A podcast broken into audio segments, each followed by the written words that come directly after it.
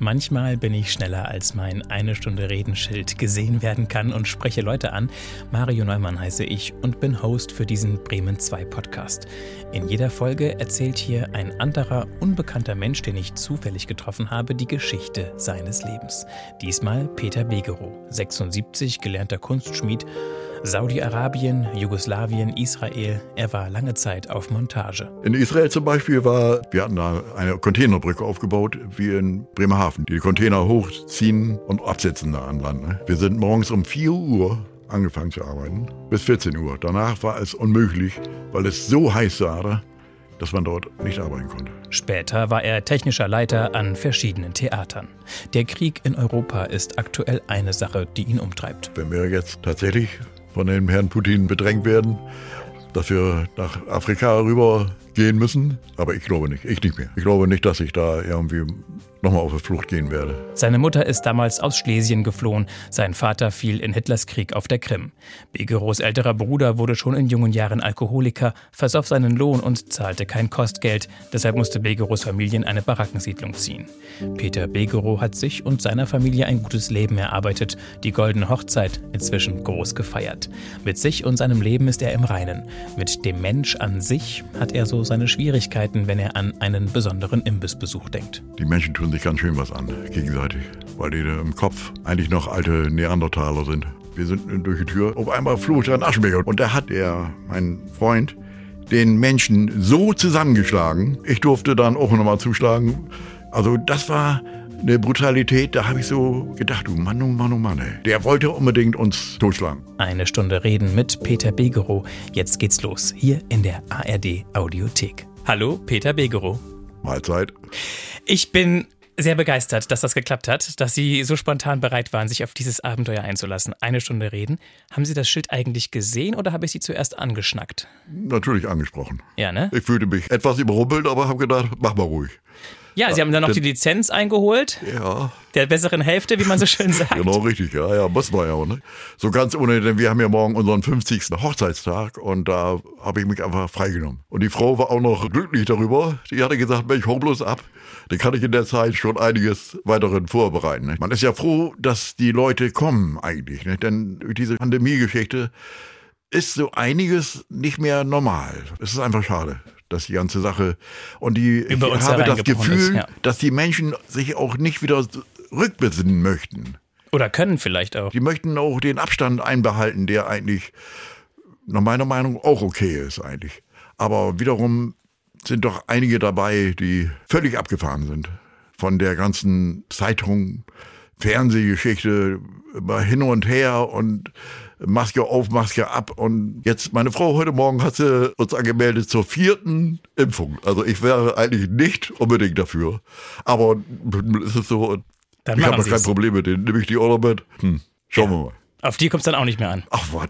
Wir müssen da einfach mit leben, scheinbar, ne? Ja. Getroffen habe ich sie in Marcel. Richtig. Das ist ein Stadtteil von Bremen, der so ein bisschen am Rand liegt tatsächlich auch an der ja. Landesgrenze. Da geht es schon bald nach Niedersachsen. Richtig. Das ist Bremen Nord. Und weg bin ich äh, in Niedersachsen. Genau. Aber mit am Rand meinen Sie, glaube ich, auch, Sie wohnen nicht mitten in diesem Wohnblock. Nein. Siedlung, Nein. in dieser Nein. Wohnblock-Siedlung. Nein. Drumherum sind, glaube ich, Reihenhäuser. Ja, genau, richtig. Ich weiß nichts über Sie, Herr Begerow. Ich das weiß nur, dass Sie 76 Jahre alt sind. Auch. Und dass Sie goldene Hochzeit haben morgen. Morgen, ja. Und richtig. das war's. Das ist doch schön, ne? So gehört sich das. Aber ich habe mich sehr gefreut.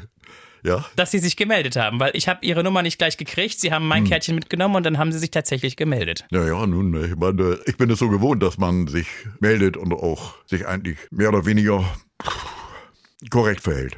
Dass man verbindlich Was? ist und dass man, ja, genau. wenn man sagt, ja. man meldet sich, meldet man sich. Genau, richtig. Wir waren schon zweimal hier bei 309. Leider kommt man da gar nicht mehr ran an die Karten. Also mit hier meinen Sie im Funkhaus von Radio Bremen. Richtig. Jetzt sitzen Sie im Radiostudio bei Bremen 2. Ja, und Hätte ich auch nicht gedacht. Ja. Gestern um 12 noch nicht, nee. Sie sind ein spontaner Mensch? Relativ, ja. Ich war die letzte Zeit in der Kultur beschäftigt. Und zwar am Kulturbahnhof in Fegesack war ich als technischer Leiter. Und dann bin ich nach Bonn gegangen zum Jungen Theater, auch als technischer Leiter. Und da muss man schon spontan sein. Also wenn man da lange überlegt, was könnte man äh, den äh, Schauspielern, die dann sagen, Mensch, kannst du nicht mal eben da noch mal eben eine Schraube reindrehen? Dann muss man eben den Schraube in der Hand und Da muss man war die improvisieren. Sache okay. Ne? Ja, ja. Und die waren zufrieden, haben uns in Ruhe gelassen.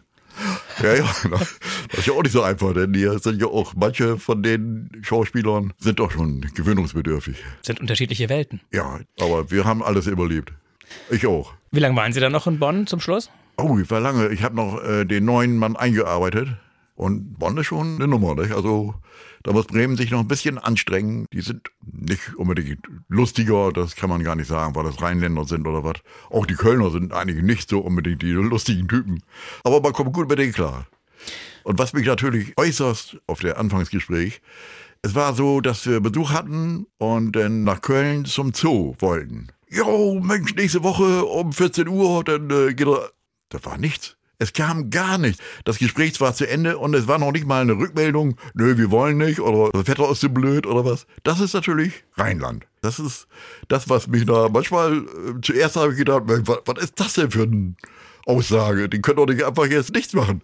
Ist so. Aber erstmal große Klappe. Ja, erstmal gesagt, oh Mensch, oh, die Tiere, das ist ja toll, was haben die jetzt Neues? Elefanten haben die da oder was ich was nicht und, und all so eine Sind Sie dann gependelt oder haben Sie in Bonn gelebt? in Bonn gelebt. Hab da eine Wohnung gehabt, gleich nebenan vom Theater. Aber in ihr, Beugel, ne? aber Ihr Sitz ist in Bremen geblieben. Ist geblieben, ja.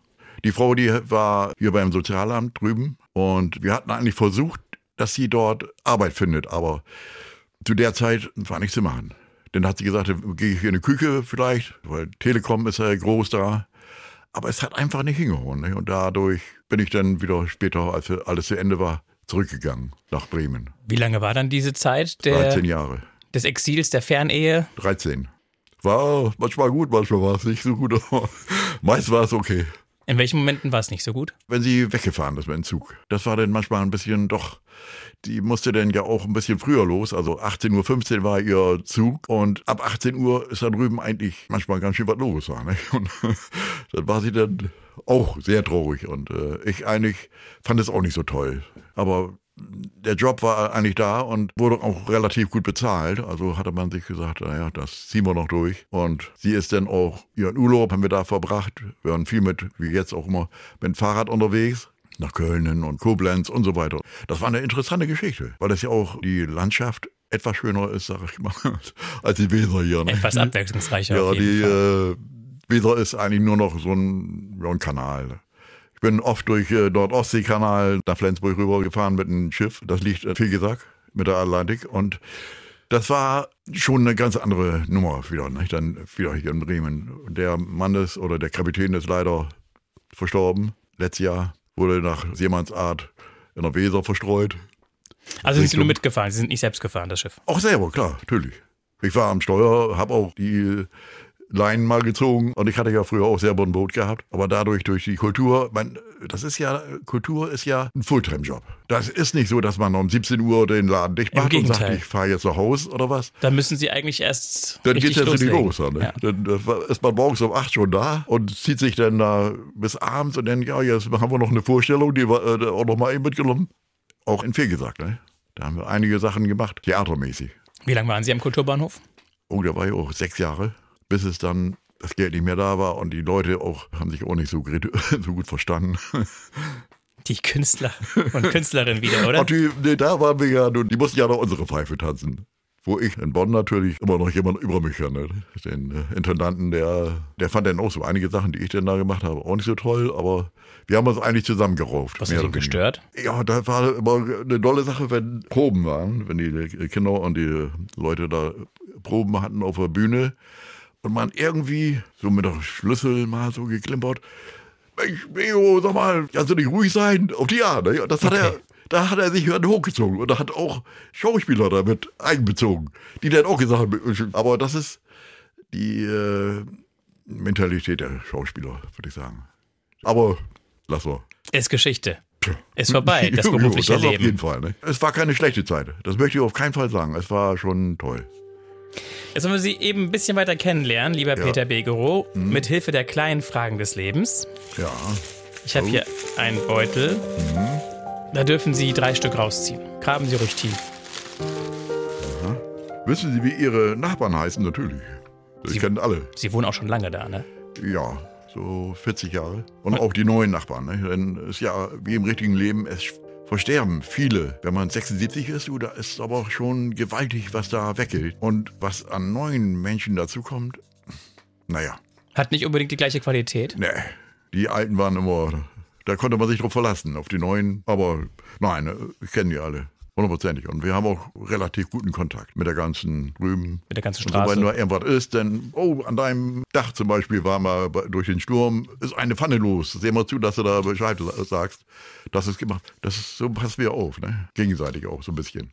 Und wenn da irgendwelche Leute rumlaufen, da wird dann schon mal geguckt, ob da nicht irgendwas Unschönes ist. Ne? Die, Sie meinen potenzieller Einbrecher, der so speziell. Das auskundschaften ja. ja, ja, und auch wenn jetzt in der Zeitung steht ja manchmal, der, oh, der geht dann wieder los, der. Falsche äh, Wasserwerker oder so. Der irgendwie ins Haus rein mit irgendwelchen dubiosen Geschichten da. Ne? Und dann haben wir, rufen wir schon mal, ey, hallo, ist irgendwas, können wir Ihnen helfen? Und manchmal, oder 90 Prozent ist eigentlich so, ich, äh, hat er irgendwelche Anliegen, ne? Den, weil auch viel ältere Leute eigentlich da wohnen. Ne? Bis auf zwei, die so ein bisschen etwas jünger sind, so um 40. Ansonsten alles alte Hasen. Säcke. das haben Sie gesagt. Die nächste ja. bitte. Ja, achso, wir haben noch einen. ja, welchen Zaubertrick fänden Sie nützlich? Da wir äh, mehr ja, so dritte Programme und sowas sehen, RTL und solche Möglichkeiten nehmen wir nicht, war da einer, der hatte mit Geld was zu tun gehabt. Er hatte Geld gezaubert, das einem gedacht haben, also das wäre schon mal eine nützliche Sache. Obwohl der, der Trick ja natürlich, äh, hm, nur Wahrscheinlich nur das eigene Geld ist, was man da rumzaubert. Ne? Ja, ist nur ein Trick. Der wird, glaube ich, nicht wirklich Geld. Aber wie viel könnten Sie gebrauchen? Was wäre so ganz gut? Ich brauche keinen. Also, weil Sie meinten, äh, was? echtes Geld herzaubern wäre ein nützlicher Trick. Ja. Wofür würden Sie es nehmen? Ich würde mir vielleicht mal so die Südsee angucken wollen, wo ich aber absolute Probleme habe mit dem Fliegerei. Was mehr als vier Stunden Flugzeit bin ich überhaupt nicht für zu haben. Weil dann die Füße einschlafen, oder? Ich habe keine Lust dazu, nicht? so lange da zu sitzen da, nicht? Und dann die komischen Filme da gucken oder wie auch immer. Unser Ziel ist immer Mallorca oder Kreta. Ich bin da durch diese Schlucht gegangen, schon mal gehört davon, von der Maria. Wahnsinn. Der reine Wahnsinn, absolut. Ich habe gemeint, ich komme da so irgendwie, ja, Fußweg-ähnliches. Gar nichts. Nichts. Also richtig wild. Also man muss über Stock und Stein zehnmal über so einen Fluss, über weg, über so eine Stiegen sich hangeln. Also richtig Abenteuer. Absolut. Das ist Ihr Ding? Und es waren auch viele Menschen da, die sich verletzt haben. Denn äh, wir sind da so 2000 Meter hoch auf so einem Berg und dann 2000 Meter wieder runter im Zickzack. Und die haben uns gesagt, bitte beim Fotografieren stehen bleiben. Nicht laufen. Und das haben manche Leute vielleicht nicht beachtet und haben sich da echt verletzt. Und der Dixon war da waren wir in der Mitte von dem Tal, war so eine Station und da waren Esel. Mit denen haben die dann die Leute rausgeholt. Aber ich kann mir gut vorstellen, wenn ich dann unten oder beziehungsweise oben auf so einem Esel sitze und dann runter gucke, dann wird es mir doch ein bisschen. Mulmiger. Also ja, ich bin da absolut vorsichtig, aber ich konnte drei Tage nicht mehr laufen. Also Geld zaubern für ein bisschen mehr Urlaub für die Südsee beispielsweise. Das wäre optimal. Okay. Die nächste. Den nehmen wir den nächsten Mal. Oh, Rauchen Sie auch im Bett?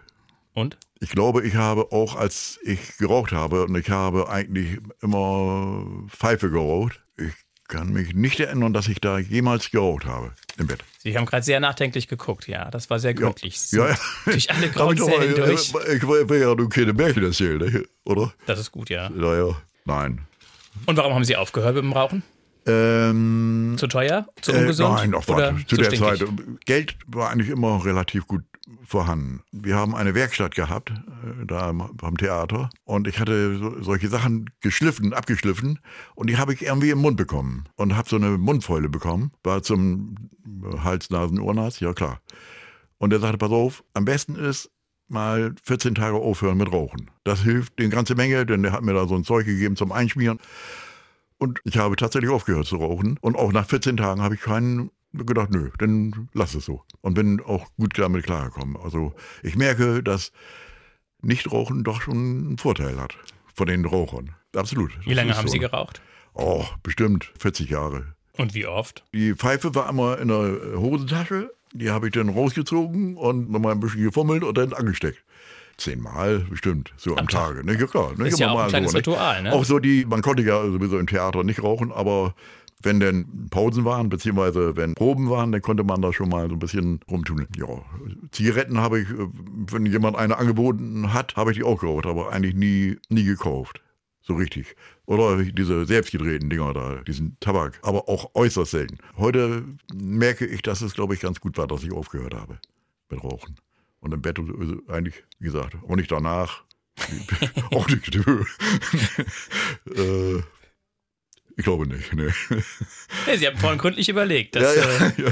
es, gibt, es gibt diese Tradition der Zigarette danach, oder? Ja, ja, das scheint sehr wichtig zu sein. Ne? Das war der allgemeine Tenor der Menschen, glaube ich. Hat die Zigarettenindustrie gut eingefädelt, so nach dem Motto genießen? Ja, ja, und dann nochmal hinterher genießen, genau richtig. Ja. Den Genuss Mit nach dem Genuss, um den Genuss sozusagen zu genießen. Ja, aber etwas zu steigern, ne? vielleicht. Ach nö. Dann dürfen Sie die wieder reintun? Ja, mache ich. Und das Beutelchen zu mir rüberwerfen. Das mache ich. Zack. Lieber Peter Begerow. Ja, das ist nett, dass Sie mich so. Wo kommt der Nachname her? Unsere 1000 Jahre Familie, die kommt aus Frankreich, Hugenotten waren das früher. Ob das der Name jetzt dementsprechend ist. Als der Herr Hitler noch an der Macht war, konnte man seinen Arierstand rausfinden, ob man wirklich Arier war oder wie auch immer. Ich habe das nur gehört von meiner Mutter damals, die ist auch, wie heute ja viele auf der Flucht sind, aus Schlesien geflohen nach Bremen. Nicht? Dadurch, ja. Also sind Sie Flüchtlingskind? Eigentlich ja, ja. Könnte man so sagen, ja. Und, Wie äh, alt waren Sie, als Sie, oder waren Sie nee, noch nicht ich bin geboren? 45 geboren. Also, und mein Vater, der ist auf der Krim gefallen. Das waren, würde ich sagen, Nazis. Ne? Zu der Zeit war das wohl ganz normal. So wie bei Putin jetzt auch die Leute alle Hurra schreien, wenn er da ist war es bei dem Adolf Hitler ja wahrscheinlich genauso. Das sagenhaftes. Aber das haben wir ja oft. Ist ja nicht nur Putin, das haben wir ja. Wann ist Ihr Vater gefallen? 45. Haben Sie da Nachforschungen angestellt, wo er liegt, ob er begraben Eigentlich, wurde, ob er. Gibt es da irgendwo eine, einen Anlaufpunkt? Ist Ihnen das wichtig? Ich würde sagen, nein. Es gibt natürlich Leute, die da unbedingt das wissen müssten. Aber ich denke, dafür war die Auskundschaft von meiner Mutter nicht so besonders. Und meine Schwestern auch nicht. Ne, war auch das alles. Ich habe ja zwei Schwestern und zwei Brüder gehabt. Alle verstorben. Ich bin der Einzige, der noch übergeblieben ist. Sind Sie der Jüngste? Nee, der Jüngste ist jetzt vor sechs Wochen gestorben. Mein Bruder, ne? Das ist auch hart, oder? War er krank Die, vorher? Ja, er war, ich glaube, er hatte schwer mit der Lunge zu tun gehabt, denn er hatte so Sauerstoffgerät. Und, und dann kam Corona oder war es auch ohne Corona irgendwann? Ging also ohne Corona. Er hatte schon das vorher gehabt, ne? Der ist noch nach Bremerhaven gekommen, zu so einer Klinik, weil die in Bremen das wohl nicht hatten. Aber das hat er nicht überlebt. Einfach gestorben. Ist schon ein bisschen komisch, aber so ist das Leben, ne? Wenn man nicht aufpasst. Denn er war relativ übergewichtig und hm, habe ihn Fahrrad besorgt, dass er mit dem Fahrrad, also so ein Elektrofahrrad, nicht, dass er da von meiner Frau, die hat sich dann neues gekauft. Ich sag, äh, Wolfgang hieß er, ich sage, Wolfgang, fährst du jetzt schön mit dem Fahrrad, damit du an der frische Luft kommst. Aber das war alles zu spät. Tragisch. Ist schon ein bisschen, ja. So, wir waren stehen geblieben, dass die Informationen ihrer Mutter da nicht so umfangreich waren zu ihrem ja, Vater. Überhaupt nicht, wenig, ganz wenig. Wie lange war Von sie mit ihm irgendwelchen KZs oder sowas haben die gar nicht geredet. Und dann ist ihr Bruder, der Übergewichtige, hat dann einen anderen Papa gehabt. Ja. Also hat ihre so, Mutter nochmal. Ja, nochmal geheiratet. Hieß dann anschließend dann hatten Sie einen Stiefpapa. Immerhin. Der war drüben in der DDR und ist auch dort verstorben. Ich habe ihn gar nicht so richtig kennengelernt. Hab die, wenn ich genau überlege, dass ich ihn mal gesehen habe oder wahrgenommen habe. Dann sind Sie ohne Papa aufgewachsen? Ja, praktisch. Und ging eigentlich relativ gut. Bis auf einige Nachteile, die man so hat, aber eigentlich war es gut. Welche Nachteile? Geldmäßig, ne? Denn äh, das war, bin eigentlich mit wenig Geld aufgewachsen. Und darum bin ich heute auch nicht unbedingt der verschwenderische Typ. Nö, absolut nicht. Bei uns wird auch zu Hause nichts weggeschmissen. Also von wegen, ach komm, der Rest kann weg oder was. Nein, nein, das wird dann tatsächlich entweder eingefroren für irgendwann. Mensch, ich habe noch mal eine Portion für dich oder für mich.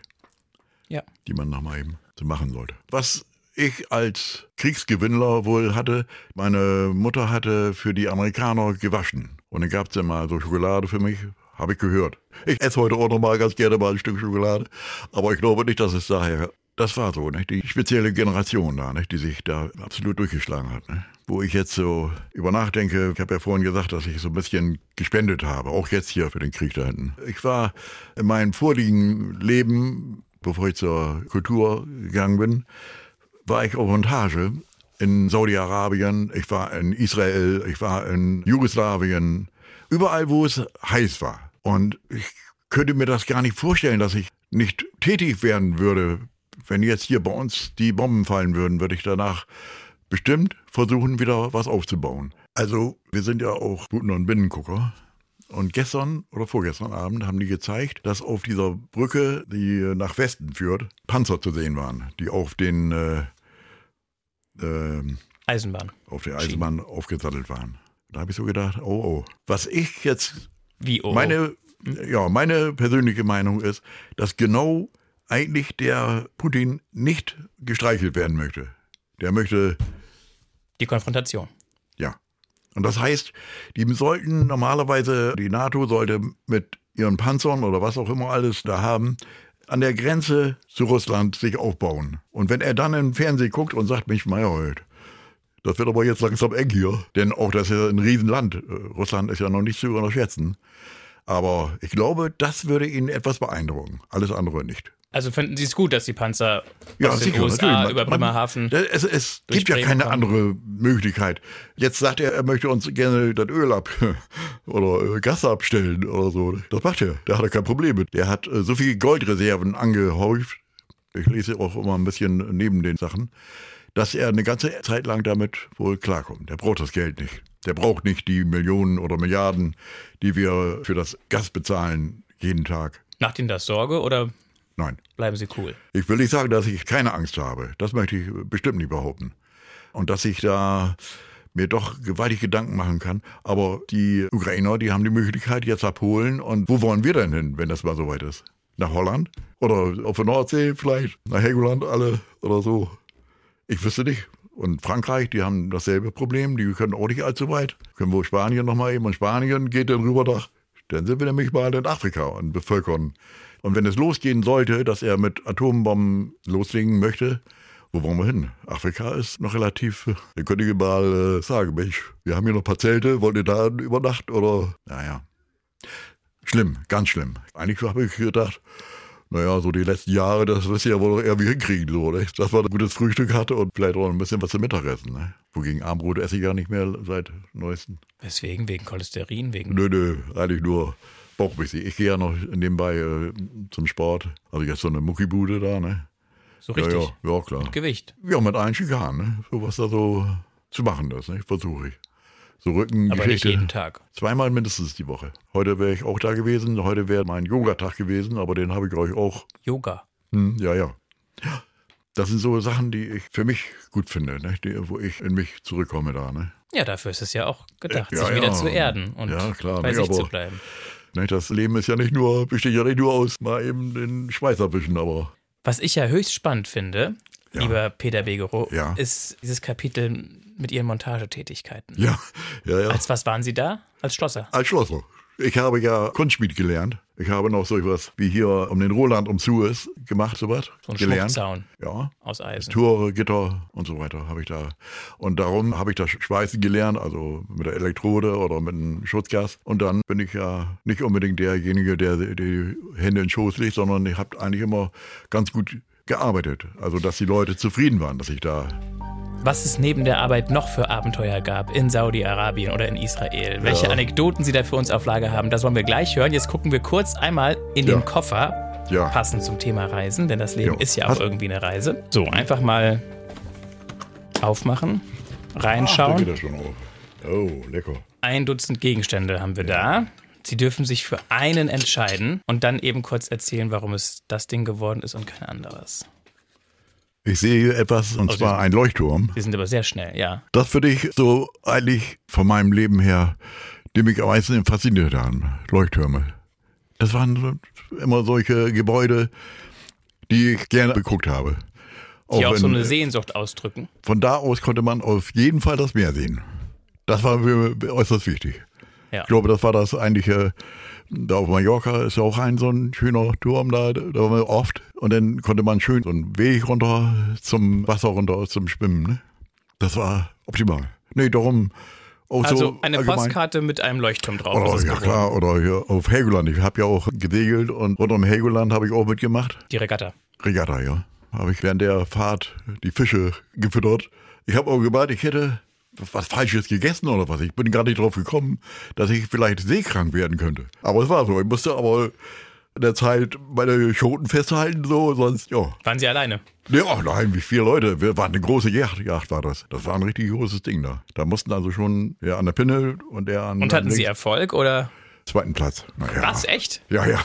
Wahnsinn. Ja, ja, und wir hatten doch schon ganz schön was. Aber wir, Mann, oh Mann, da habe ich nicht äh, mitgerechnet, dass ich da während der Fahrt nach gucken muss. War Ihnen das wichtig, den zweiten oder sogar den ersten zu machen? Ah, die war mir wichtig, dass ich dabei war. Und dass Sie heile wieder nach Hause kommen. Ja, und äh, Helgoland, wir hatten ja auch übernachtet da im Hafen dort, ne? Naja, war, äh, nö. Eigentlich, man war ja immer mit der Rettungsweste und was. Sie, Sie ja? dürfen den Koffer wieder zuklappen. Ja. Wie alt waren Sie denn damals, als das losging, dass Sie auf Montage gehen? Ich habe meine Lehre beendet und mein Bruder zu der Zeit, der war auf Montage und zwar, hier war ja Mobilöl und von da aus gleich nach Karlsruhe haben wir Rohrleitungen gemacht mit meinem Bruder zusammen. Da fing das gleich an. Ich bin von vornherein unterwegs gewesen, ja. Das heißt, Sie waren Anfang 20, noch nicht mal? Ja, 20 Jahre. Dazwischen bin ich zur Bundeswehr gegangen, natürlich, 18 Monate. Sie hätten auch verweigern können. War zu der Zeit nicht unbedingt mein Ding. Heute würde ich vielleicht, nee, ich glaube nicht anders. Nee, ich glaube, wenn man da schon hier in Deutschland ist, sollte man eigentlich auch ein bisschen dafür, nicht gerade gerade stehen, aber etwas zu tun. Einen Beitrag leisten können, um das Land zu verteidigen. Zum Beispiel. Aber ist das nicht ein bisschen wie im Mittelalter? dass man sich die Köpfe einschlägt. Doch, ich glaube. In, ich meine, wir leben ja in einer globalisierten Welt inzwischen. Ja, das hört sich nur so an, aber ich glaube, die Menschen tun sich ganz schön was an, gegenseitig. Warum? Weil die im Kopf eigentlich noch alte Neandertaler sind. Sie meinen, da so ein paar Entwicklungsschritte sind einfach ausgeblieben. Die sind gar nicht weitergekommen. Dass Brutalität in den Menschen einfach drin ist. Ne? Mussten Sie das mal erleben? Wurden Sie mal angegriffen? Oh, ja. Erzählen Und zwar waren wir, ja, okay, äh, Daimlerwerk, Siebersbrück. Und da wir Fremdführer waren, konnten wir dann auch mal raus und sind in so einen Imbiss gegangen, um was zu essen. Wir sind durch die Tür, wir waren vier Leute, sind so reingegangen in die Tür und auf einmal flog da ein Aschenbecher durch die Gegend. Und na du, was ist hier los? Ne? Da war ein Mensch, der auch die Frauen, die dahinter waren, schon tyrannisiert hatte. Und ich selber bin nicht so der, aber ein von denen, dem ich das nicht zugetraut hätte, der hat sich dagegen gewehrt. Er hat gesagt, was machst du hier? Bist du verrückt geworden oder was? Was soll das? Und da hat er, mein Freund, den Menschen so zusammengeschlagen. Der andere ist auf ihn zugegangen und er hat einfach mit der Schlägerei angefangen. Ich durfte dann auch nochmal zuschlagen. Er war nicht alleine, er hat auch jemand dabei gehabt. Also das war eine Brutalität, da habe ich so hm, gedacht, du Mann, oh Mann, oh Mann, ey. Das war eigentlich auch so das, ja, das Schlimmste, was ich so mitgekriegt habe, was so die Menschen sich gegenseitig antun. Der wollte unbedingt uns äh, was Böses totschlagen, ja, möglichst, ja. Ja, waren Schweinehund war das. Und der ist aber auch dann anschließend mit einem Krankenwagen weggebrüht worden. Wir haben keine Anzeige gemacht, weil er einfach schon dadurch, dass er nun seine Abreibung bekommen hatte, gesagt haben, okay, dann. Und die Frau hinterm Tresen, die Bedienung? Ja, die waren froh, dass wir da das gemacht haben, nicht? denn das war wohl eine schlimme Geschichte vorher. Und weswegen hat er da rumgestänkert, wissen Sie es? Weil er besoffen war und einfach ein Schweinehund war. Echt, es gibt die Menschen, es gibt solche und bisher bin ich eigentlich relativ vorbeigegangen. Ich weiß nicht, wie viele Leute dumme Gedanken hatten, als ich irgendwo aufgetaucht bin, aber bisher war das eigentlich das Einzige und das Schlimmste, was ich da so mitkriege. Kommen wir zu den schönen Dingen. Hm. Sie waren in Ländern, wo man auch gerne Urlaub macht. Ja. Saudi-Arabien, Israel. Ja. In Tschechien waren Sie, Jugoslawien. Ja. Was haben Sie an schönen Erlebnissen dort gehabt? Was für Erfahrungen haben Sie gemacht? Immer wieder vielleicht auch? Ja, in Israel zum Beispiel war, das ist ja eigentlich auch ein relatives Urlaubsland.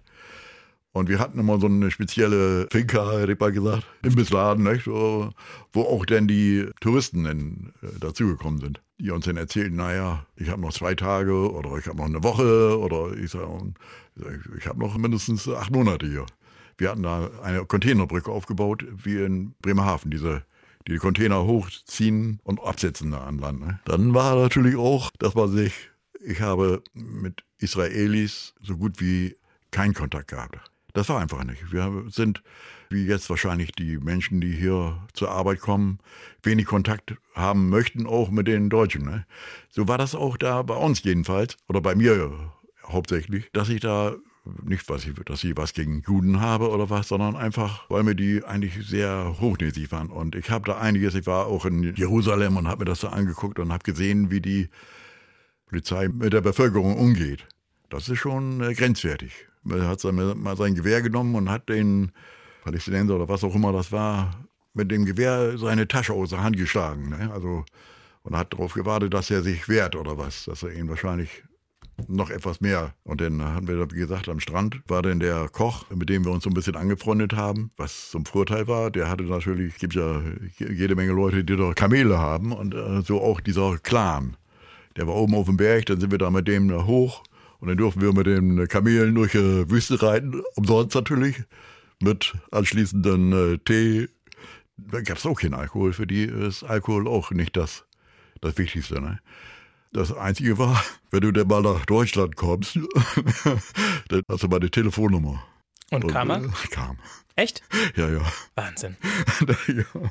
Haben Sie ihn abgeholt am Flughafen, oder? Bitte? Haben Sie ihn abgeholt am Flughafen? Nee, der stand vor der Tür. Beziehungsweise er war dann hier am Hauptbahnhof, hat angerufen und sagt mal, äh, kannst mich abholen. Ich sag, was heißt das denn? Ja, ich bin hier in Bremen. Ich bin gerade angekommen.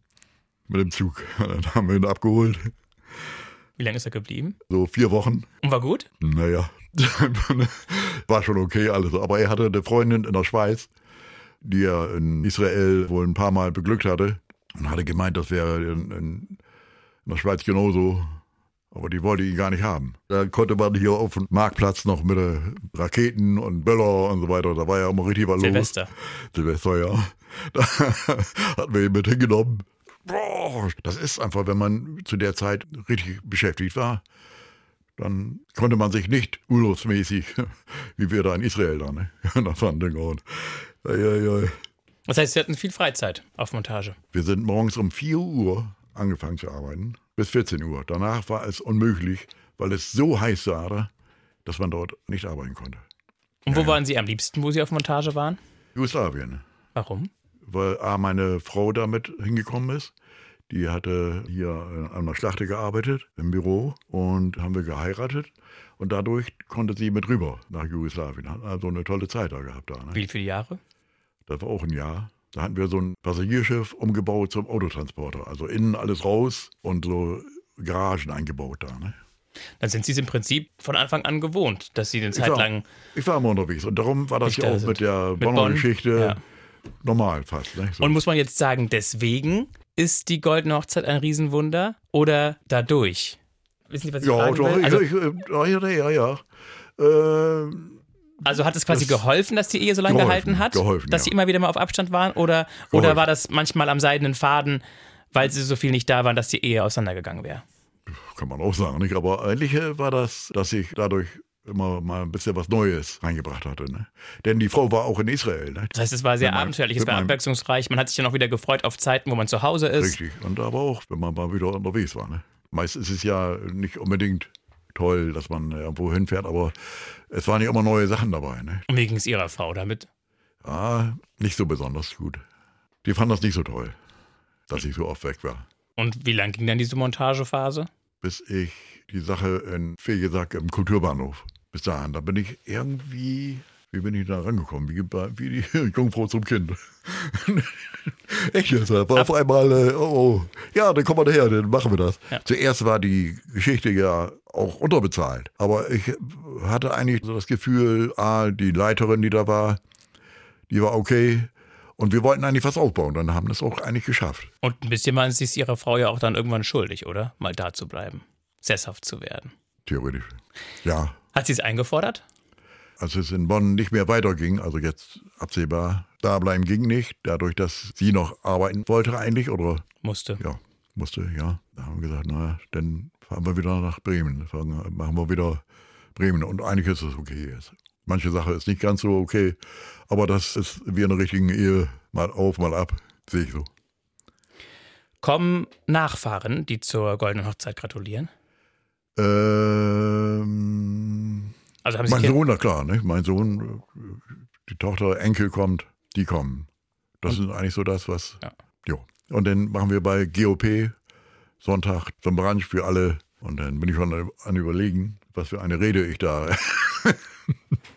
ja, vielleicht fällt mir ja was, was Gutes ein, mal gucken. Aber dass Sie groß feiern, war keine Frage, oder? Ich meine, 50 Jahre Ehe, das ist eher selten. Wie viele Freunde von Ihnen von damals haben Sie, die das auch äh, geschafft haben? Nee. Nee, ne? Nee. Sind Sie der Einzige? Sind Sie ein bisschen stolz? Kann man das?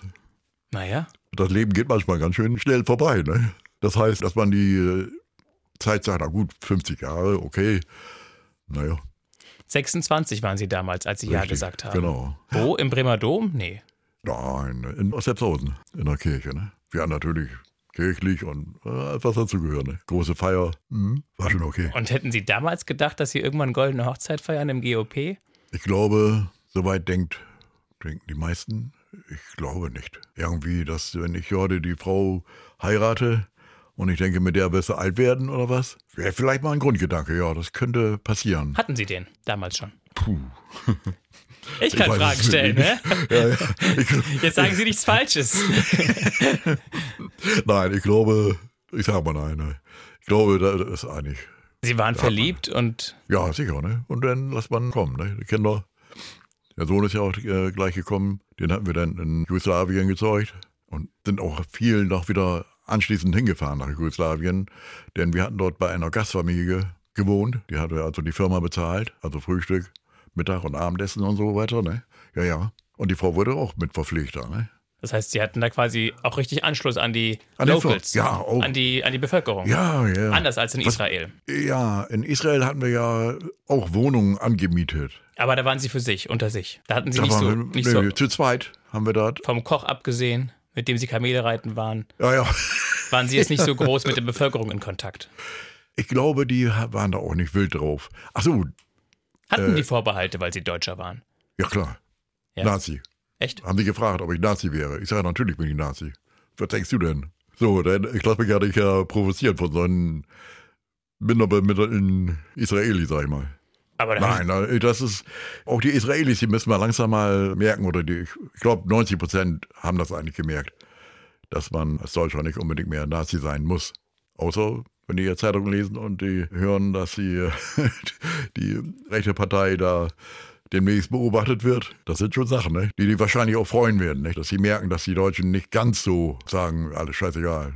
Gleichgültig sind, ja. Ja, nee, es ist nicht mehr so, glaube ich. Nee, kann auch nicht sein. Nee, das geht nicht. Sollte auch nicht, auf keinen Fall. Und ja, diese AfD-Leute, die noch nicht mal aufgestanden sind, als es darum ging, der Ukraine Respekt zu zollen. Ne? Mitgefühl auszudrücken. Ja, das fand ich schon völlig daneben. Sowas macht man nicht. Das ist eben die Art, die Menschen auch, ich glaube, auch glauben oder, oder ihre Sachen durchziehen müssen. So muss es wohl sein. So sind wir hier die Rechten und so ist es richtig. Und, aber das ist nicht richtig. Also wenn ich die anderen da, diese Frau da sehe, da die Vorsitzende, die auch noch in Anführungsstrichen schwul ist, sich nicht impfen lässt und weiß ich was, gegen alles wettert, was nur eben demokratischen Ansatz hat, das ist nicht richtig. Das, das sollte man als Deutscher, man sollte diese Partei nicht wählen, finde ich. Wer es macht, hat es selber Schuld, finde ich. Wenn er nachher die Konsequenzen wirklich ertragen kann, ist es ja gut für ihn, aber aber heutzutage, ich glaube, da brauchen wir uns nicht mehr über unterhalten, wie das jetzt da läuft mit der Ukraine. Dass wir doch ganz schön angespannt sind, glaube ich. Die meisten Menschen. Darf ich das noch fragen? Wie geht es Ihnen damit, dass Sie älter werden? Ich meine, Sie halten sich fit. Sie sind mit dem Fahrrad hergekommen. Ja. Sie gehen zum Fitnessstudio mindestens Richtig. zweimal die Woche. Mindestens, ja. Und Sie machen auch noch einen sehr fitten Eindruck. Ich hätte Sie auf keinen Fall auf 76 geschätzt, als ich Sie da getroffen habe, vor diesem Einkaufszentrum in Marcel. Ja, ja. Ich hätte gedacht, vielleicht Anfang 60, 63 oder was um den ja, Dreh. Das, ich glaube auch, ist es so? Arbeit macht auch frisch. Ich bin auch jetzt, wenn ich zu Hause bin, meine, ich bin ja jeden Morgen hier von wegen, das müssen wir auch nochmal machen oder dieses oder wie auch immer. Aber ich, wenn Arbeit äh, dann mache ich das. Und ist es für Sie wichtiger, dass Sie im Kopf noch beweglich und fit bleiben? Oder welche Angst ist größer, die davor, dement zu werden oder die davor, dass der Körper verfällt und nicht mehr irgendwie so kann, wie man möchte? Also, ich merke ab und zu mal, dass der Körper wohl zu Ende geht. Das ist so, will ich jetzt. Man ist nicht gerade so, da ich jetzt oder so, sondern, oh Mann, sag mal, äh, was ist eigentlich, ne? So, ne? Also es ist nicht mehr so wie vor, vor 40 Jahren. Also ich merke, dass. Und auch nicht mehr so wie vor 10 Jahren, oder? Vor 10 Jahren war ich noch, äh, noch richtig drauf. Ja. Ja, ja. ja. Also ich meine, ich, jetzt, ich, ich gehe auch keiner Feier aus dem Wege oder wie auch immer, nicht? Oder auch kein gemütliches Beisammensein. Jetzt muss ich, wir trinken zu Hause wenig Alkohol, fast gar nicht. Ich persönlich auch nicht, weil ich auch nicht der, der Säufertyp bin, glaube ich. Die Säufer, die, sind, die haben das drin, glaube ich. Wenn ich so manche Leute sehe, so die ich kannte oder kenne, die meisten sind weg. Mein Bruder hat sich totgesoffen, hundertprozentig. Der Jüngere. Der, hat, der Jüngere. Nee, der nicht. Der, äh, wie gesagt, ich hatte zwei Brüder, zwei Schwestern. Ne? Ältere, okay. Ja. Da, Haben Sie mit ihm mal drüber gesprochen? Er war ein guter Mensch, wenn er nüchtern war. Ja, und haben Sie ihm das mal gesagt? Also ich habe ihn, als er mal wieder besoffen nach Hause kam und ich im Bett gelegen habe und er wollte mir irgendwas, äh, na, ich so, äh, was erzählen, oder? Ja, na, erzählen, er wollte möglichst zuschlagen mögen. Ne? Da habe ich so hoch und er hatte zu der Zeit noch Schlips, haben die Menschen ja da getragen, habe ich am Schlips gepackt und einmal gedreht und runtergezogen habe. Ernst hieß er. Ich sage, Ernst, was ist? Willst du was Besonderes von mir? Auf jeden Fall weiß ich, dass ich ihn gepackt habe und runtergezogen habe und gesagt, ernst. Schlimm. Das sind so die schlimmen Geschichten. Und der. Äh, Aber hat das was bewirkt bei ihm? Ja, also mir gegenüber ja. Mich hat er nicht mehr angefasst. Schlimm, haben Sie gerade gesagt. Ich meine, wie kommt man damit klar, wenn der eigene Bruder sich tot, also wenn man das sieht, der hat ein Alkoholproblem? Das äh, ist ja ähm, so, dass er geheiratet hat und außer Haus war und wir nur mal irgendwelche Geburtstagsfeiern und da wollte er dann meine Mutter aus dem Fenster schmeißen oder sowas ähnliches. Ja, ja, das ist Alkohol, ne? Und haben Sie ihn zur Rede gestellt? Haben Sie ihn mal auf den Pott gesetzt? das sagt man so leicht, ne? Was will man mit solch einem Menschen, auch wenn er nüchtern war, dann war er, wie gesagt, eigentlich okay, ne? Das ist so na, schon ein tolles Ding, mit so einem Menschen umzugehen. Ja, ja, ja. Hat Sie das beschäftigt? Oder haben Sie es einfach ausgeklammert? Ich habe versucht, da gar nicht mit in Kontakt zu kommen. Wir waren ja. also fast nie bei Ihnen, außer eben, wenn da mal tatsächlich mal ein Geburtstag war, der von der Mutter sagte, Mensch, lass uns mal zu Ernst fahren. Wie hieß er? Er hat, Gebur ich glaube, seinen Geburtstag sogar. Und wie alt war er dann, als er gestorben ist? 64. Nicht sehr alt. nee, kann man auch nicht. Ne? Das ist so. Alkohol Aber wissen Sie, wissen Sie, warum er gesoffen hat? Der hat auf Vulkan in Fegesack gelernt. Auf der Schiffswerft. Ja, und da war er Kupferschmied. Und das sind besonders gute Säufer geworden. Schon morgens hat er mir mal, glaube ich, so angedeutet, da war das schon mal erstmal der, die Flasche Korn erstmal wichtig. Und dann kommt man da nicht mehr von los, wenn man schon in frühen Jahren. Aber gibt es irgendwas, wenn Sie zurückdenken, was Sie gerne gemacht hätten oder wo Sie ihn gerne gestoppt hätten? Oder? Ich glaube nicht. Ich glaube, das war auch nicht mein, nicht Ihre Verantwortung. mein Grundgedanke so. Nicht? Ich glaube, besser aus dem Weg, aus dem Wege gehen. Nicht? Das war mir lieber. Ich wollte mich auch nicht mit dem schlagen. In dem Sinne. Nee. Es ist sein persönliches Pech, dass er diesen Weg nicht, gegangen ist. Ja. Er hatte, glaube ich, mal eine Zeit lang aufgehört mit Trinken und dann geht das seinen Weg ne? mit Alkohol. Also es gab quasi einen Rückfall und dann ging es wieder los. Auf jeden Fall. Wir kommen zu den großen Fragen des Lebens. Da wurde auch Zeit. Wie, auch wieder drei oder was? Ja. Drei Stück. Na gut. An wen oder was haben Sie Ihr Herz verloren? Also da möchte ich sagen, dass ich da speziell die Seglerei, der Wassersport, ne? Obwohl ich jetzt nicht unbedingt der Kernige jeden Tag, obwohl ich ein Boot hatte und auch losgefahren bin damit. Oder mit meinem Schwager zusammen, die hatten auch Schwäger, die hatten auch Boote. Da bin ich dann auch mitgefahren. Gerne. Und meine Frau auch. Die war zu der Zeit auch mit dabei. Was ist das Faszinierende für Sie? Die Ruhe? Ich glaube, die Freiheit da mhm. auf dem Wasser. Dahin fahren zu können, zu der Zeit jedenfalls. Außer DDR, aber das war sowieso suspekt, die Geschichte. Dann hätten wir ja zur Ostsee müssen und durch den KW-Kanal, das ist zu lang für so ein Segelboot. Wann sind Sie verführt worden im Leben? Äh, hm. Verführen heißt ja, sie haben etwas getan, was sie im ersten Moment nicht getan hätten, aber sie wurden dann dazu verführt, etwas zu tun. Mhm. Also ihr Weg wäre eigentlich woanders lang gegangen, aber sie wurden rübergeführt auf einen anderen Pfad. Ja, verführen halt. Mhm. Das hat so was Negatives auch eigentlich, ne? Da ein bisschen, äh, also amorös ist mir da Zum Alkohol bin ich auch nicht verführt worden, habe ich nicht, bin ich eigentlich Standhaft nicht geblieben. Vielleicht mal bei Zigarette, das äh, in jungen Jahren, ich durfte bis 14 Jahren zu Hause nicht rauchen, aber der gute Freund, den haben wir draußen schon mal, hat er mich zur Zigarette verführt. Und was meinten Sie eben mit amorös? War da, da gab es Ja. schon mal das eine oder Äh, ich sage lieber nein. Ich verstehe. Da ist ja auch die Frage, wer wen verführt hat. ja, eben, ne? Das war. Äh, Eine haben wir, glaube ich, noch, war oder? Waren, jung. waren das schon drei? Nee, einen habe ich noch. Bei wem würden Sie sich rückschauend bedanken?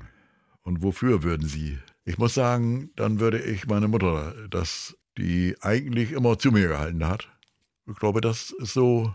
Ja, ja, die hält ja immer die Hand von Arsch. Das war früher so eine Redensart, wenn man gesagt hat, der Peter, lass mal ihn äh, so, ne? Das war so ein, ich weiß nicht, ob du hab schon mal gehört hast, aber den Ausdruck Und gab es einen Moment, wo sonst keiner zu Ihnen gehalten hat, außer Ihrer Mutter? Kann ich mich nicht dran erinnern. Vielleicht mit meinem Bruder zusammen, nicht? der Ältere, der gestorben ist. Nicht jetzt, der, nicht der Jüngere, der jetzt gestorben ist, sondern der Ältere, der vor zehn Jahren oder sowas hatte, ist er schon. Nee, das ist, glaube ich, das, wo ich wirklich mich bedanken würde. Alles andere habe ich selbst erarbeitet oder selbst. Aber hat sie nicht Erlebt. auch mal ein paar in die Löffel gegeben oder in den Hintern versohlt? Sie musste sich ja alleine erziehen. Wenig. Weil der Stiefvater war, war ja, oder war der Stiefvater da? Der war schon in der DDR wieder. Ja. Nachdem er den Wolfgang, meinen Bruder, gezeugt hat. War Und dann, das, dann kam auch kein neuer Partner mehr, oder? nein, nein, Sie ist quasi alleinerziehende Mutter geblieben ja. und alleinstehende Frau. Bis zuletzt eigentlich. Das Ja. heißt, ihre Jungs und ihre, ihre Töchter waren ja auch das Einzige, was sie hatte, salopp gesagt. Ja, ja, klar. Aber die auch dann alle relativ schnell geheiratet haben und weg waren. Ne? Aber alle in Bremen oder auch richtig weit weg? Nö, in Bremen. Naja, vielleicht auch, dass sie zu ihnen gehalten hat, als sie die Entscheidung getroffen haben, ich gehe auf Montage. Äh, Dass sie sie hat ziehen lassen. ja, das äh, ja, hatte ich eigentlich auch wirklich relativ gut gefunden. Weil ich gutes Geld verdient hatte zu der Zeit. Ne? Haben sie sie dann auch unterstützt dadurch? Ja, klar, ja, ja. Der Ernst, der Bruder, durch sein Saufen natürlich uns auch ganz schön in eine Bredouille gebracht hat. Da, ne? Dass wir keine Miete bezahlen konnten mehr. Ja, Gab es eine Zwangsräumung? ja, ja klar.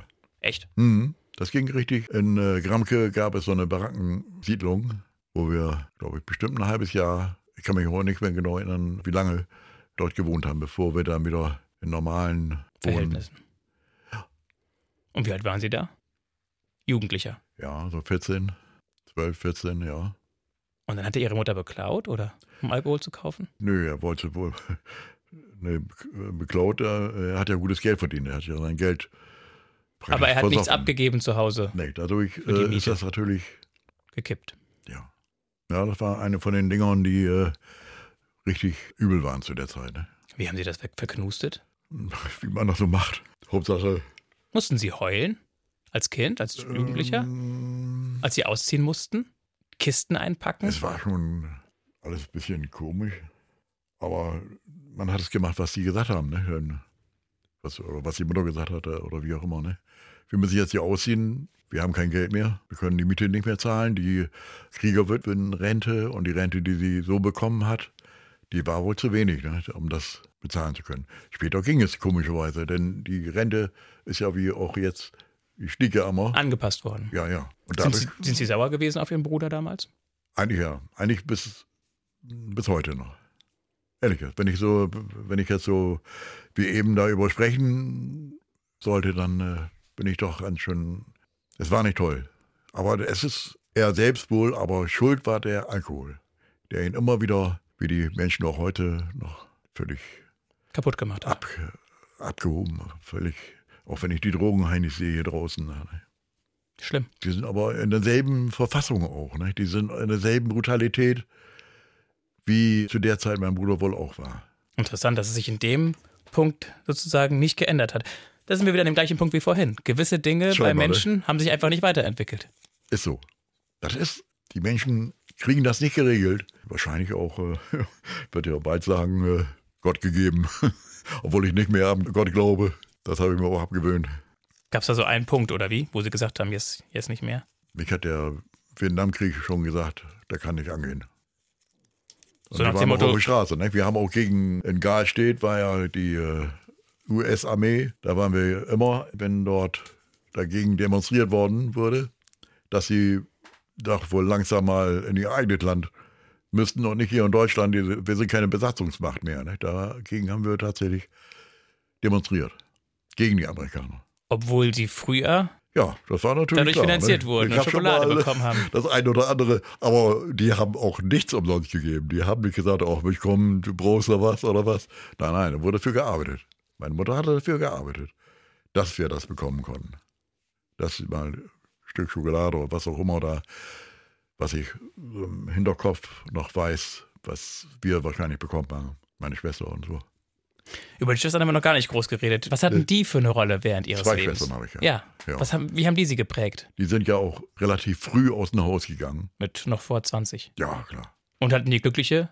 Hätten die goldene Hochzeit gehabt, wenn sie so lange gelebt hätten? Die äh, letzte könnte, ja, aber Krankheit. Hm, das ist schon was. Das ist schon eine Nummer für sich, ja. Krebs oder? Ja, ja. Und die andere? Auch so was ähnliches. Damit rein? Mhm. Mach ich doch grad. Naja, Lieber Peter Begerow, Ja. wenn Sie so einen Strich ziehen ja. und sagen, ah, 76 Jahre sind Ja. schon ein paar Jährchen, Ja, kann man 50 sagen. Jahre ne? Ehe, Warte, warte. goldene Hochzeit, wo, wo Ja, ist die ja. Zeit geblieben? Bisschen was kommt noch, Sie halten sich fit, Sie machen den Sport, Sie wollen noch ein bisschen reisen, habe ich so Ja, rausgehört. auf jeden Fall, ja. ja, ja. Aber was würden Sie sagen, was, was ist so die Geschichte Ihres Lebens? Was ist die Geschichte von Peter Begerow? Ich finde, und das ist nicht negativ, dass ich eigentlich immer arbeiten musste für mein Leben.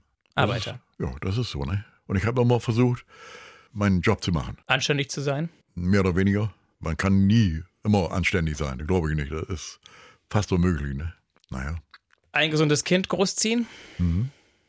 war schon ganz ordentlich. Der, den hatten wir natürlich auch mit Jugos Jugoslawien, weil wir öfter da waren. Sind wir in, äh, im Urlaub dahin gefahren. Noch richtig mit dem Auto bis nach Bayern, dann da übernachtet und dann weitergefahren bis nach Rijeka. Hätten es mehr werden sollen oder reichte Ihnen ein Sohn? Also ich glaube, das ist okay gewesen. Es reicht. Echt. Ich bin da auch gegen die äh, Vielvölkerstaat. Sie meinen Es werden zu viele Menschen ne, auf der Welt. Das wird uns doch sehr wahrscheinlich den Kopf kosten. Ne? Darum habe ich auch gesagt, wenn wir jetzt tatsächlich von dem Herrn Putin bedrängt werden, dass wir nach Afrika rüber gehen müssen. Aber ich glaube nicht. Ich nicht mehr. Ich glaube nicht, dass ich da irgendwie nochmal auf die Flucht gehen werde. Wenn wir uns eine Waage vorstellen, auf der einen Seite sind die schönen Momente, das Glück, die Freude, die Erfüllung. Auf der Ja. anderen Seite sind Herausforderungen, Probleme, Mühe, Sorgen, Angst. Die gehören dazu. Welche Seite Für mich ist das äh, gleich bleiben. schwerer? Das ist so die, die Waage. Ich bin äh, äh, sowieso im September ein Waagemensch. Also vom Sternzeichen her Waage. Ja, ja. Ja, witzig. der äh, das eigentlich abwiegt. Ne? Dass ich vor allen Dingen nicht unbedingt meine Vorteile überall raussuche, sondern einfach das nehme, wie es kommt. Das ist auch wichtig, glaube ich, manchmal. Und jeden Augenblick und jeden Tag genießen. Das mache ich eigentlich morgens schon beim Frühstück. Ne? da habe ich, äh, sagte äh, Anke, sei froh, dass wir noch solch ein opulentes Frühstück mit dem, was wir, wir können uns einiges erlauben. Alles, was Sie möchten. Keine Wünsche offen. Ich brauche keinen Champagner ich brauche auch keinen Stör hier. Kaviar. Kaviar brauche ich auch nicht. Aber wäre das die Zusammenfassung? Die Geschichte Ihres Lebens? Keine Wünsche offen? Keine Wünsche offen. Das äh, wäre, nö, also wenn, wenn, dann sollte das auch möglichst weitergehen. Das Leben, so wie ich es habe. Dass ich immer mein Fahrrad noch gut durch die Gegend komme. Ich hatte eigentlich vor der Pandemie vorgehabt, nach Bonn zu fahren mit dem Fahrrad, aber dann über Holland und dann den Rhein hoch bis nach Bonn. Aber leider gehen wir auch langsam. Das eine fordert manchmal seine Sein Tribut. sein Tribut, ne? ja, ja. Das Wurdenweite äh, habe ich da eigentlich mit gemeint, dass manchmal das Leben, dass man merkt, dass es nicht Ewig unendlich ist, geht. dass es endlich ist. Ne? Glaub Aber ich. hat sich gelohnt? Auf jeden Fall, ja. Also ich war gerne in der Welt, war gerne auf Kreta, war gerne auf, auf Kos, waren wir oft im Frühjahr und im Herbst und all sowas. ne? Also es war schon okay eigentlich. Doch, doch. Und wenn es jetzt nicht mehr gehen sollte, im Sinne von Krieg und Frieden, naja, wir werden es sehen. Wir werden es alle sehen. Ganz herzlichen Dank, dass Sie Zeit hatten, dass Sie Ja. da waren, dass Sie mitgemacht haben bei Eine Stunde Reden, Auf jeden Fall, ne? Das war für mich ja auch eine Erfahrung, die, äh, die man nicht alle Tage macht. Ne? nee, und die, die äh, nicht jedem passieren. Da Das stimmt. Finde ich. Das stimmt. Wer gerne weiterhören möchte, ich habe schon mal mit einer älteren Person gesprochen, einer ja. männlichen, die mich sehr beeindruckt. Die heißt ja. Gerhard Schiedke. Die Sendung können Sie noch finden hier in der ARD Audiothek. Oder wer lieber eine Frau hören möchte, die auch was mit Hugenotten zu tun hat, dem empfehle ich Ulrike Schellpaper, ebenfalls aufzustöbern hier in der ARD Audiothek. Ich bin mhm. Mario Neumann. Wir hören uns.